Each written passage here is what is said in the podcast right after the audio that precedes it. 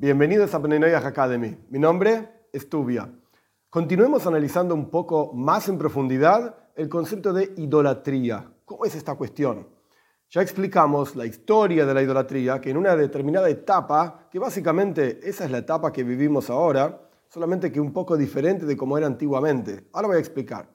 En esta etapa de la idolatría, las personas inventaron ciertos ídolos, imágenes, formas de piedra, de madera, etc., que ellos inventaron, que esa cosa habló con ellos o habló con algún patriarca en la antigüedad, y que prosternándose a ellos, ofrendando vino a ellos o rezando a ellos, etc., traen un beneficio a la persona.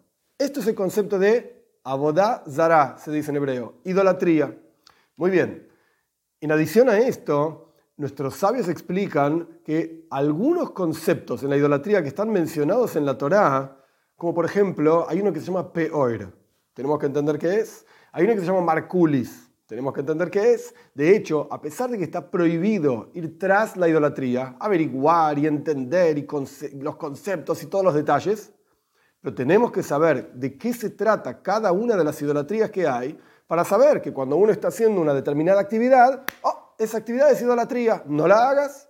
Pero si no sabemos ni siquiera cuál es la actividad, ¿cómo vamos a saber qué es idolatría? ¿O no? Muy bien. Entonces nuestros sabios se ocupan de conocer cada una de las idolatrías que hay, por lo menos en sus tiempos, en los textos que tenemos, en la época de la Torá, es decir, 3.000 años atrás, había una determinada cantidad de idolatrías que de vuelta, la Torá las menciona y nuestros sabios las analizan para entender y para saber qué es idolatría y qué no es idolatría. Perfecto.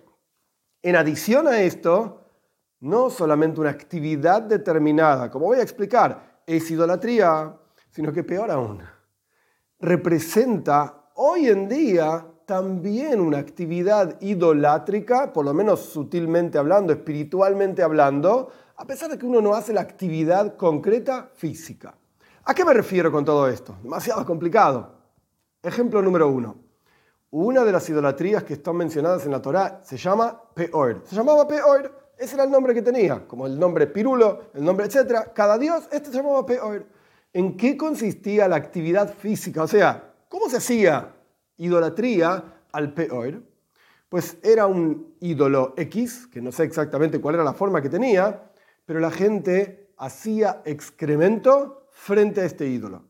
Esa era la idolatría del peor, hacer excremento frente a este ídolo. ¡Wow!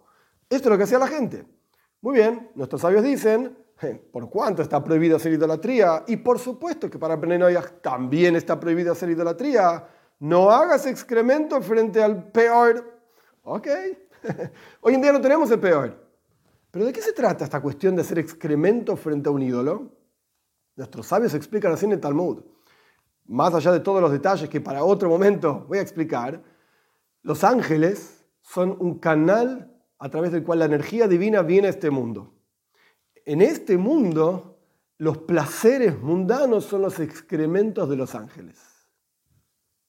Es como si fuesen los intestinos, que los intestinos toman lo mejor, lo absorben de la comida, y lo peor sale por afuera que en realidad la palabra peor en castellano suena como la palabra hebrea peor, pero no tiene nada que ver una cosa con la otra. El punto es que todo lo que sea placeres mundanos en este mundo, valga la redundancia, representa el servicio idolátrico del peor. Como una persona que va al baño y hace los excrementos y dice, ah, me siento mucho mejor, qué placentero que es esto.